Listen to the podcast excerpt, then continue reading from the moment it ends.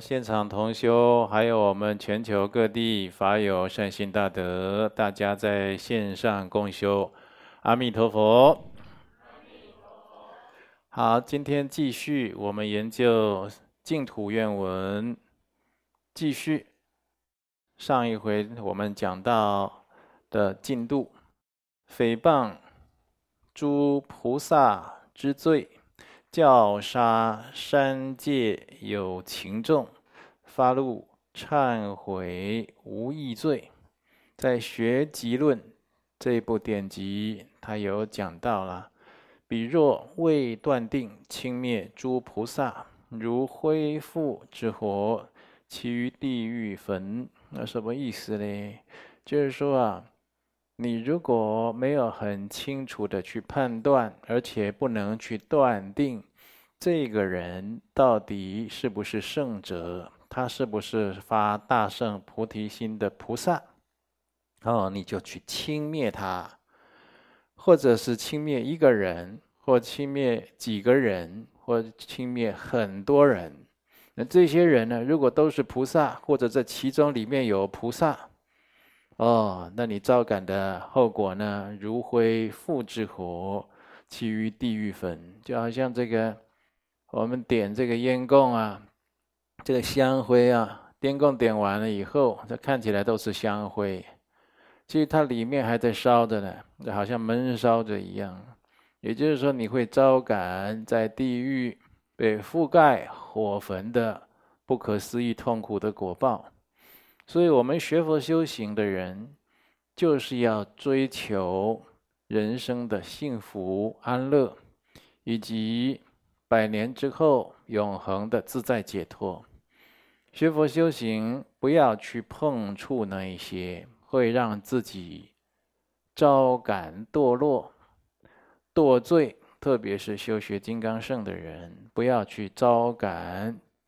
金刚罪，所谓的金刚堕，就是说你触犯了这一些戒律，或者造作这些恶行，哦，可能就会让你堕入到金刚地狱里，求出无期。呃，所以这些就是我们修学的人呢，特别是初学的人，或者对因果不深信的人。你看，这以台湾为例，台湾很多学密宗的人喜欢跑道场啊，他网路看看，书看看，这里。这个点一点来听一听，那边点一点来听一听，他的这些学密宗的知见是拼拼凑凑的，也就是说，他并没有好好的打好自己的根基，深信因果，断恶修善，这些都是没有的，连三皈依、五戒基础的戒律都没有的，哦，就去受灌顶，参加法会。哦，就是皈依金刚上师等等的，其实有的时候很冒险。那这些人呢，一下这个心啊，瞬间就会变异，他就开始对自己的金刚师兄弟，啊，就是没有好感，发生误会了啦，口角啦，吵架啦，甚至诋毁自己的金刚上师，也有这样的人。殊不知，如果造作这样的恶业，会长劫堕在金刚地狱中，受不可思议的痛苦。但是呢，你现在跟他讲这个，对他来讲好像神话故事一样，叫天方夜谭一样。你要知道因果报应啊，那个不是像你觉得那个是天方夜谭，像神话故事，它就不会发生在你身上的了。今生舍报之后。会迅速的堕在恶趣中，受无量的痛苦。所以，我们求幸福快乐都求不到了，谁要去造这些痛苦呢？所以，真的是有机会来学佛修行的人哦。现在接触密宗，那这也是你的因缘。但是以前没有来得及学好的一些正知正见，应该赶快找时间去修补起来。让自己去具足这样的修德，再来有次第稳扎稳打的来修学，啊，所以这个就是我们看到台湾那，看到有的地方或者国家金刚乘密宗啊，红传好像蓬勃发展，很精彩。一下这里传什么法，一下那里有什么大的灌顶、大的闭关，很深奥的教法，大家趋之若鹜。其实险象环生，有一些安排这些活动、闭关，安排这些灌顶，安排这些课程，是有某一些特定的人士他自己心里个人私欲私利设计出来的。他并不是要有次第的让大家可以好像依次第来实修哦，就是这个人越修啊，越来越清净，越来越慈悲，就造业造罪的事情越来越少做，那越来越有良知。他并不是这样啊，甚至就是越来越开启。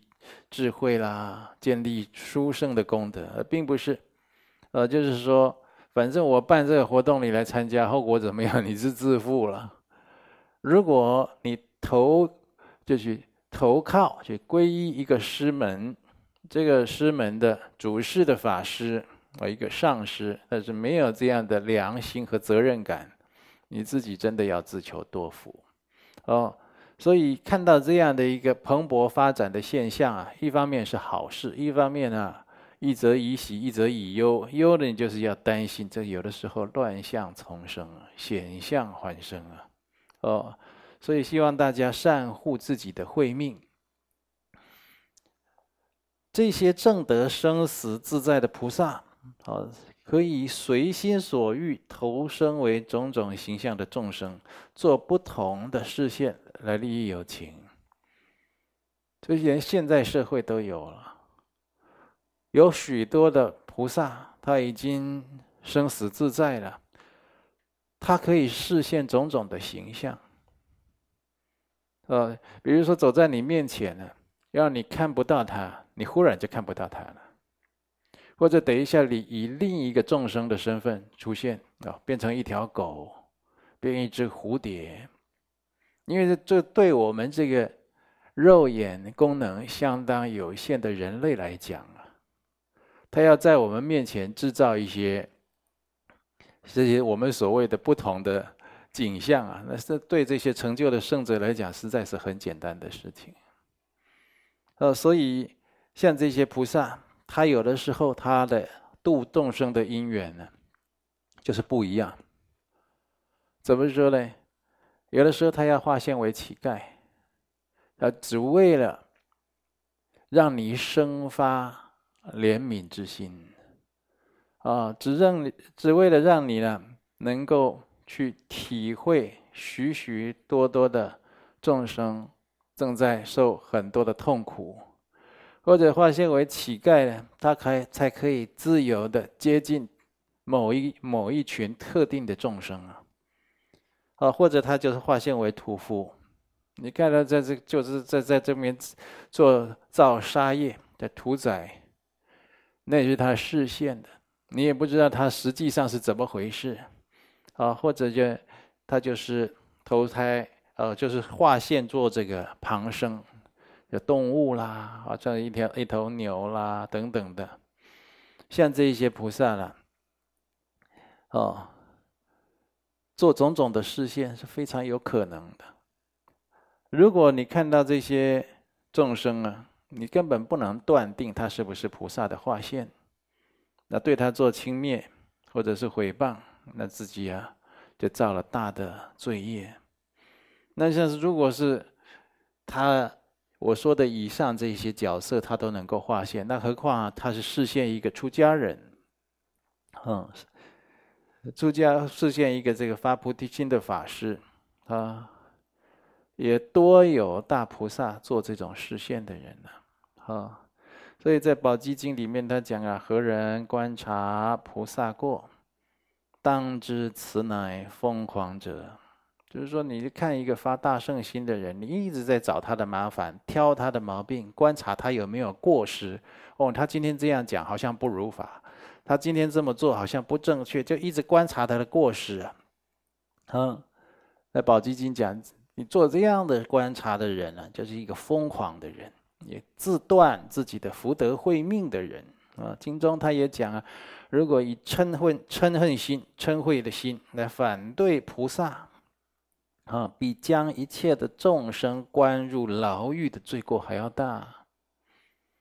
所以你看到这个菩萨，他在行大圣道，在利益有情，做种种的善巧方便。那有的人呢是故意轻蔑，有的人是无心轻蔑的，那有的人呢？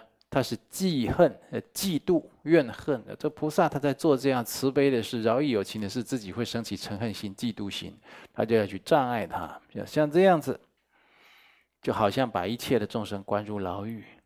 对，这种罪过都比不上前者。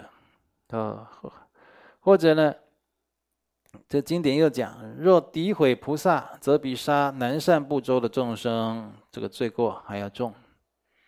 啊，你去诋毁，就讲这个菩萨的坏话给别人听啊，啊，诽谤他，或者生起嗔心而力骂大圣圣解行菩萨，或说不悦耳之语，则比毁坏尽恒河沙数的佛塔之罪还要严重。啊，总而言之，你去骂大圣。就是他已经在修大圣道，发菩提心，行菩萨道，在利益有情，弘法利生。你去骂他，啊，给他做这些违缘，或者讲那话，让人家不悦耳，罪过都非常重的。所以多生累劫以来啊，我们都有心无意都造作很多恶业，都要常常在佛前求忏悔。啊，所以不要听到别人诋毁，说某人他是坏人。然后呢，我们就盲目跟从，就是说，哦，就认为啊，他说这个人是坏人，这个人被人家讲，他是坏人了，他好像不是什么好人，他有什么问题，我们就没有经过查证，也没有事实根据，就附和跟从，这样子啊，将毁坏自他众生的慧命，就自己的慧命和众生的慧命就断掉了。你这个人来学佛，搞不好一一直一个善知识。带着你的家亲、父母、朋友、同学、同事来，这些人都有修行的因缘，他们的祖辈冤亲债主也将因此而解脱到好的境界去。但是呢，你就跟他在那边乱讲话、诋毁、胡说八道、诽谤这个发大圣心的法师，好，就是你失去信心，就没有学佛修行。可是这些有缘，因为你将得度的这些众生呢，他们得度因缘也会错过，所以自己的罪业啊就很深重啊。我们学佛修行的人要有平等慈悲的心啊，即使是相当卑贱的人，你看起来啊他是相当卑微啊，很卑贱的人，你也不能轻蔑毁谤，你这都都不能都不尊重他。你看到他有修行的人，他对越弱势的人啊。他就是越恭敬越谨慎的，啊，因为呢，我们凡夫没有那种神通正量来辨识菩萨的化身，啊，但是常常因为自己的无明无知的习气，轻贱他人，招感无边的罪业啊。当年呢，有一个故事，就阿底峡尊者。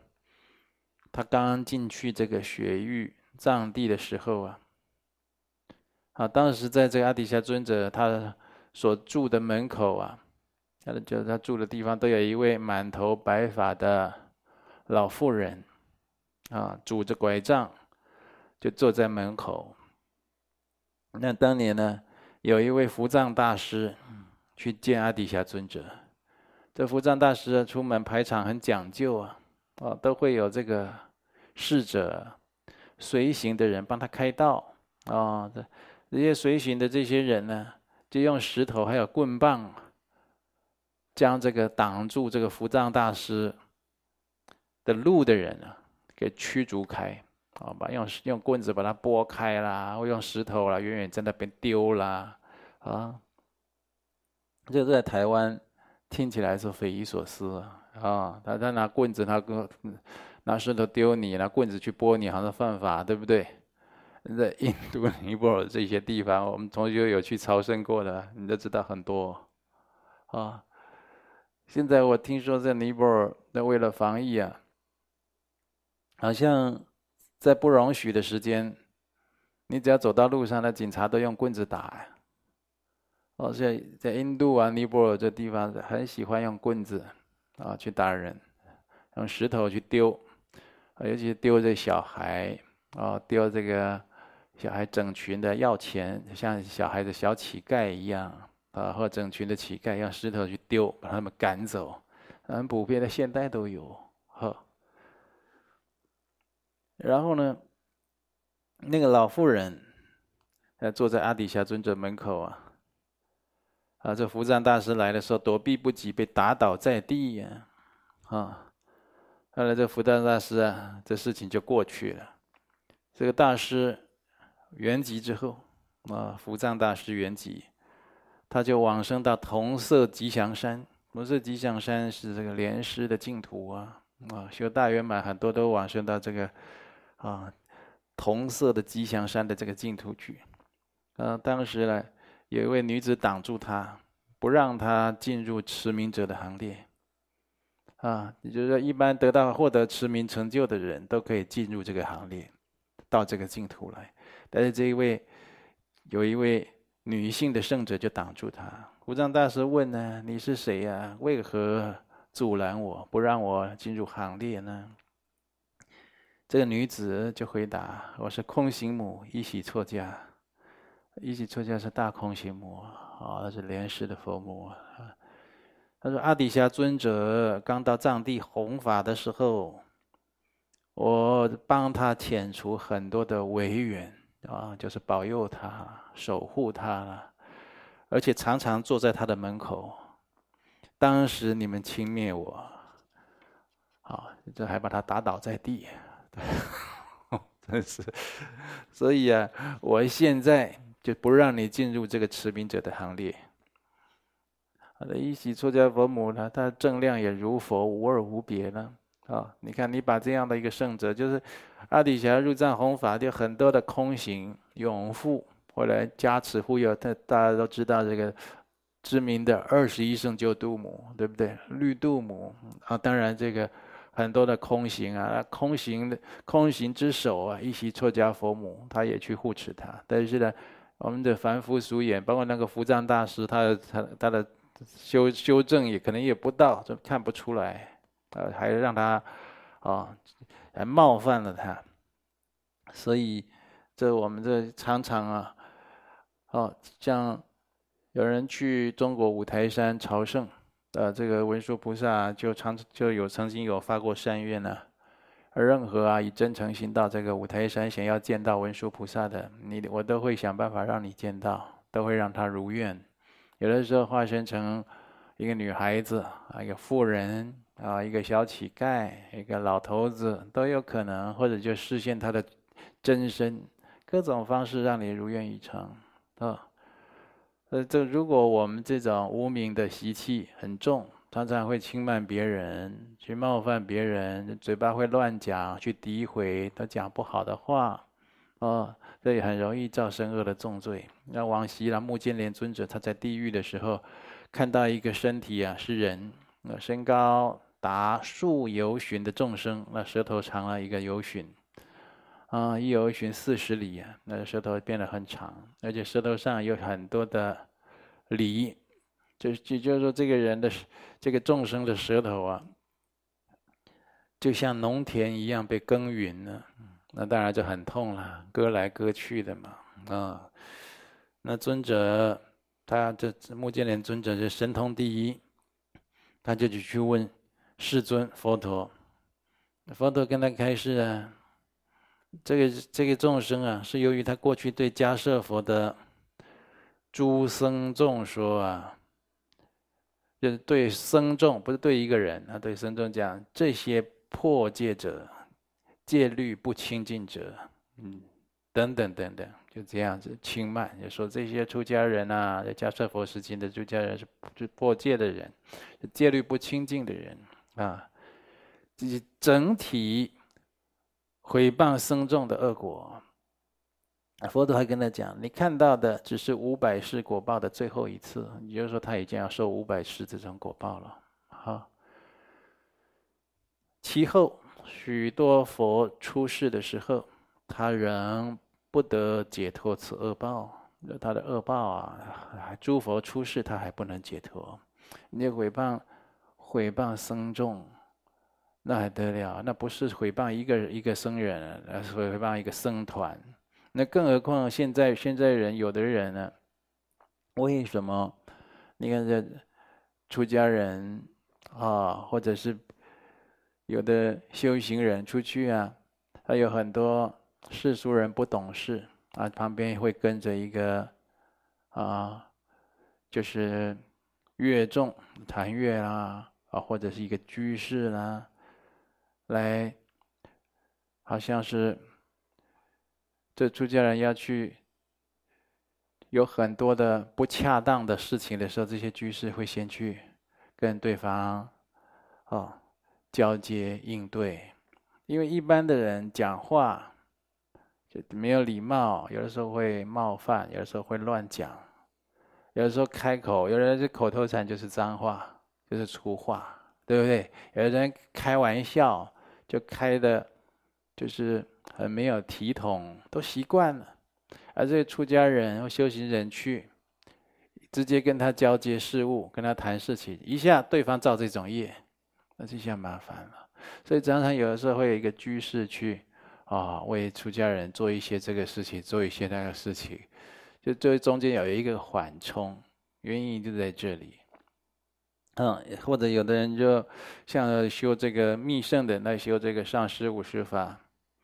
修清净上师法，这些所谓的上师的法门，一般呢，他就是说因缘不成熟的人呢，他不带来就不会不会安排上师跟他见面。为什么呢？因为他有很多的不吉祥啊，或者是失礼。啊，什么叫不吉祥呢？就是看到上师的有不吉祥的言辞。讲那种不好的话，那个有的有的是故故意的很少啊，但是无心讲的有没有啊？有啊。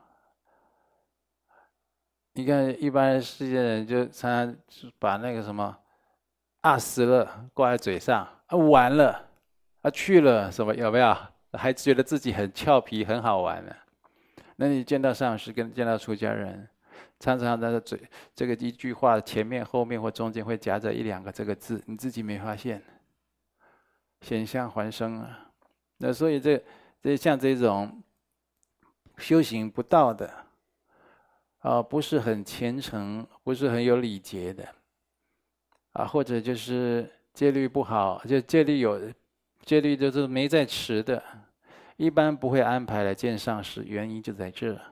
那大家就一开始结下了不好的恶缘的缘起了啊？或者就他自己有他的特殊习气，喜欢动不动在上师面前哭哭啼啼的。有的时候不是说不能哭，不能哭好像太太不讲，太不人性化了，对不对？太不近人情了。就讲到激动啊、感动啊，哭一下什么，那没什么的，就是真真情流露。一直哭，一直哭，一直哭，没办法。也不记得，我说你今天去见上师，你不是等了好久，今天终于见到上师，你做了什么事情？我就讲一件事，就难过，就一直哭。那上师就说：“那那下次再再见啊，下次再约时间，因为在那边一直等你啊。”哦，哭的还在，觉吧，对不对？哎呀，你这些事情你在家里，在家里去去。真情流露去奔放一下嘛？你怎么好好不容易见到上师啦，见到出家人啦，见到修行人，你怎么来搞这一套了？是不是？你有一些不是很有礼貌、修德不够、不周到的人，不会再来见上师。不是说这上师啊，好大的架子啊，或很注重排场，不是啊？你都不知道人家修行人的用心啊。所以你要看这个上师有没有悲心，很多地方看得出来。不是说见与不见来判断，啊，有的时候见面呢，相见不如不见呢。这见面呢，或者就是你这人讲话就是，就像是现代话讲的跳针，啊，你的唱变跳针，你的讲话就是一件事一直讲，因为你心里很执着，快要有心病，就一直重播，一直重播，一直讲，一直讲。那上次你看我这会好吗？上次说你这好好调养，好好忏悔业障就会好，真的哦。那上次你看会好吗？啊，会的，会的，会好的。我哥不让你求佛菩萨，就祝福你早点好。上次你看会好吗？你这这，那你看，那带你来的人都很难看呢，是不是？因为你内心太执着，好像已经有心病、有语病、有表达上的障碍，就是有很多的不周到、很多的失礼、很多的不吉祥、很多的不恰当，不不适合，是不是？呃，原因是在这里。啊，吉天菩萨曾经开示：见众生本体，为何不净彼？比如说，你如果见到众生的本体，那这众生的本体啊，就是清净的自信，它是跟佛是无二无别的。你如果见到众生的自信与佛是无二无别的呢？那你为什么不恭敬众生呢？不礼敬一切的有情呢？啊、嗯，就是说，比如你讲一个假人执着为真人，真的会显现，仿佛与他真实互动的情景啊。也就是说，你这样不断的去串习，串习久啊，你这个修行就会成功。啊，串习好的，那当然就是好的相续；串习不好，那当然就越来越不好了。呃，所以很多事情啊，它都是没有一定的。你就有的人说：“哎呀，上师，我这心很烦恼，我的心很不清净，一个念头接一个念头，都是烦恼，都是痛苦，都是自私自利。”你就是说，你不要放弃，你现在已经学到佛法了，你应该去串习，每一个发心都是慈悲心。都是利他心，都是智慧心，都是爱心。你这样不断的串习久了，它就会被你练成，被你修成。你这每一个念头啊，都是好念，每一个念头都是讲良心、讲道德，每一个念头都会为他人设想，哦，都会无我利众。你真的会修成，而且有的根基好的都不用不用很长的时间。你知道，一个人的时候。或乃至跟人相处的时候，他每一个念头起来都是好念头，都是利他的念头，都希望大家幸福安乐的念头。每一个念头起来都自然是这样。你知道那是多大的享受吗？你知道那是多大的安乐和喜悦吗？你没有修这个很难想象，因为你都在想自己是很担心、很害怕、很痛苦、很烦，你真的在想这些。看这个也不满，看这也不满，就是觉得，哦，我自己还比不上别人啊，我应该如何？就担心害怕这些，哦，爱恨情仇啦，那那此起彼落，你看你这就好像，就是很勤劳的在给自己建造一个监狱，甚至在给自己打造一个地狱一样，啊，你那个每一个念头都是好念，都是利他，啊，你看那多大的享受。那同样啊，好，如果自己有信心呢，好，这样来修持，不要觉得很困难。如果你把每一个人都看作是贤善之人，那对于屠夫啦，就造作这种恶业的人呢，你也能看到他的许多优点，甚至在他身上也会见到功德。这个学佛的心呢，它是无远佛界，它是非常的灵活。那这个人明明就是做屠夫啊，屠宰的，杀业很重。那怎么样让他也有功德呢？你我像我遇到这些人，我也想办法让他有功德，并不是说我们一直回向给他，让他有功德。有的时候就是你去思维，看到这样的人。对他升起非常强大的悲悯心，你看他要产生多大的，要造多大的恶业，将来要受多大的恶果。所以呀、我见到这个人以后，我就发心了，我从现在开始，我要加倍的戒杀放生啊！这一切都由于是他造的这些恶业刺激到我了。那所以我觉得他也是一位菩萨来示现给我看，他必须造这些恶业在我面前给我看，所以他也是功德无量。所以我现在开始，我造这些大放生、戒杀护持做的种种善行，他也是同得同样得到功德的。你看，你一个念头，大家都有功德，那自信可以成就一切的功德。那你学了佛法，知道这些缘起法，你可以让自他。都在幸福安乐、永恒的境界之中。如果你自己没有安住在这样的境界中呢，那你如何让其他的人来进入到这样的领域呢？那就是相当相当的有限。啊，所以你看呢，这个修行不好的人、造恶业的人，其实你在他身上还是看到功德的。就我们常常讲的世俗话，就说啊，这个人的毛病真多，这人真难相处。啊！可是他什么很好，对不对？他身上总还有一些优点，所以你应该尽量去看这些地方。好，就像啊，这个，哦，在这个佛教有这个佛这个狗牙舍利的这个公案一样的，这有一个老妇人，老妈妈。很虔诚，那她的儿子呢，是生意人，这个生儿子呢就常常去印度啊经商做生意，每次都赚很多钱。那那妈妈很虔诚说：“儿子，你这回回来呀、啊，要带一件佛陀的所衣物啊，佛陀的化现的啊，佛陀的加持物给我。”这样，但儿子每次都忘记。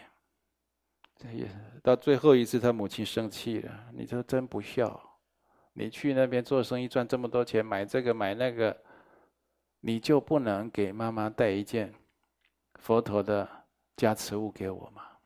你这次再不带回来，就是代表我这个女人没希望、没指望。我生了一个不孝的儿子，我在我将在你面前自杀。这老妈妈气坏了。这个儿子呢，就是好好好，我一定带回来，一定带回来。啊，结果呢，是去印度做生意很久，要回来，根本忘记这件事情。走到他们家，远远的看到他们家的屋顶的烟囱，想到老妈妈，想惨了，我这次又没带东西。然后妈妈曾说她要在我面前自杀。那看到路边有一只死狗，啊。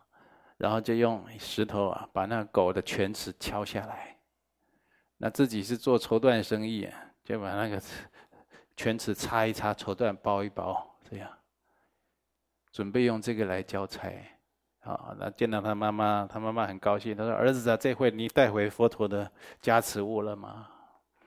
儿子说：“带了，我带回了佛陀的舍利子。”哦。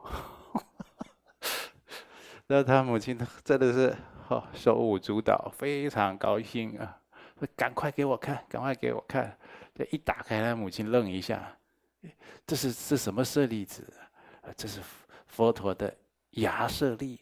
这样，佛陀的牙怎么是尖的呢？这是佛陀的犬齿。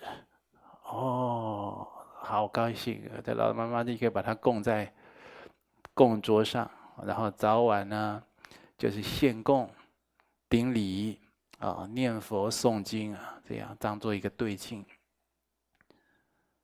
后来呢，这个狗牙舍利竟然长出很多小舍利，这老婆婆还修到是坐化的了，叫坐脱力王，就成就的征兆之一，他就坐着走的，啊，而且他舍报的时候还出现红光。种种的瑞相，那大家都觉得不可思议啊！原来这之所以这个公案会流出来，那一定是后面他儿子有去跟人家讲，这也只有他儿子知道吧？对不对啊？其实那是狗牙，哪里晓得我母亲这么虔诚，招感佛陀的加持啊，才生了这么多小舍利。你看一般的圣者的佛圣者的舍利，他才会再生小舍利。啊。那他为什么会生小舍利呢？也有度众利众的因缘。那以前那个，我们台湾有一位显教的法师呢，到这个呃泰缅地区一个大佛大金塔，哦大佛塔那里跪求舍利。他说他回台湾要建寺弘法，这一颗舍利啊，他要当做供养对境，并且要让捐款。护持建寺的人，就是结缘给他，这样子。但是他一颗都没有啊，对不对？你想想看，这法师愿力很大啊、我现在从零开始，他还想我有一颗舍利，这颗舍利以后要生小舍利，然后这些小舍利很就要给那些捐款让这寺庙建起来的人，愿力很大的，是跪了。一天一夜就在那里跪着就不动，就在那里求。是深夜的时候，一颗舍利掉在他手上，这样子，他请回来，开始衍生其他的小舍利。那我怎么知道这件事情呢？就是他衍生的小舍利，我得到一颗，而我得到的这一颗舍利呢，它由一颗舍利变成快两颗花生形状这样。现在被我供在塔林坛城，所以这个事情是千真万确。它一颗快要变两颗，再过一阵子就分开了。哦，你看你一个修行人为了利益众生那种心啊，那种善愿，感动佛陀，他就请回来了。嗯，也有这个哦，说这个萨迦派的成就者，近代的秋英多杰仁波切，这秋英多杰仁波切呢。他就是修到了这个身上啊，他活着的时候啊，就常常会有很多舍利子。等到他示现圆寂的时候，他全身也是长满无数的舍利。那舍利子在是要用那个像扫把一样的东西去扫，好多啊，一直冒舍利子出来。那有一个我们近代的有一个，好像是一位上师啊，就是无缘得见秋云多杰仁波切。就跟他祈请，就就是知道他的祈请文，就就就一每天就念他的祈请文，一祈祈祈请，啪，就就出现在他桌上一堆舍利子，啊，所以有的时候你的这种虔诚心呢，会感得许多的不可思议。我讲的这都是这两年的事情啊，这两三年的事情啊，啊，这秋云多杰仁波切他的事迹。呃，这近代的事情啊，所以你看呢，我们都觉得自己的发心很强，很够了，哇，已经到临界点了。在学佛修行人常常苦恼，遇遇到眼前的缘境，无法发心，无法超越，就觉得哎呀，我怎么办？我这关，我这关是过不了了，我这个坎是过不去了哦，这一座山我是爬不过去了，我我大概是没办法了。你都觉得你的发心已经。都很强，都很具足了，你都没有真的发心出来啊！哦，那跟不要说跟佛菩萨比，跟许多祖师大德世界跟他们比起来呀，那都还有好大段的距离。他们那种真诚的发心，哦，像我们这两天比较冷，有些人呢，他就是，哦，就是睡得比较晚啦，哦，就是或者就是觉得说，哎呦。这学佛修行，在这个天气冷的时候，特别觉得很辛苦。你怎么这不反过来？你我们电影以前都看很多啊，很多的修行人啊，或者是剑道高手、空手道高手这些武术家，是不是都用下雪的天气，穿的很少啊，去锻炼自己的志节？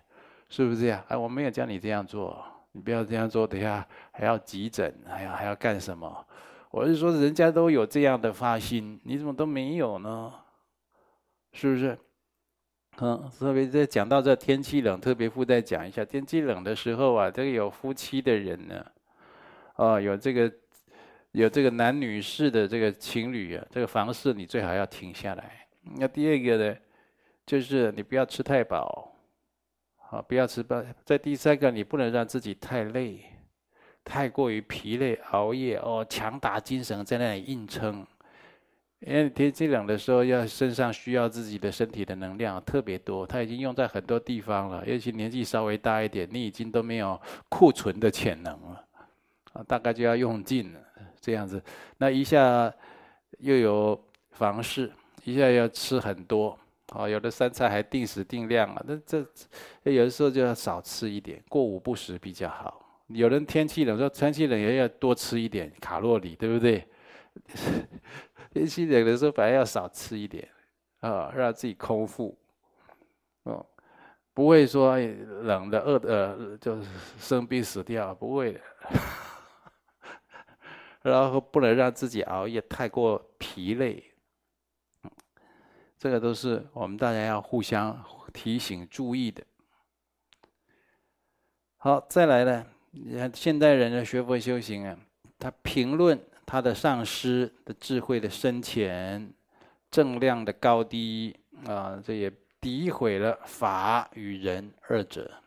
这这如果在密圣，这是比谈论出家人、评议出家人的罪业更大。所以，想要得到解脱的人，必须常常忏悔这些罪业，让他清净。有意无意中啊，我们造这些重罪啊，我们要以极强的追悔心，祈请护主阿弥陀佛与诸圣众加持，来清净我们的恶业。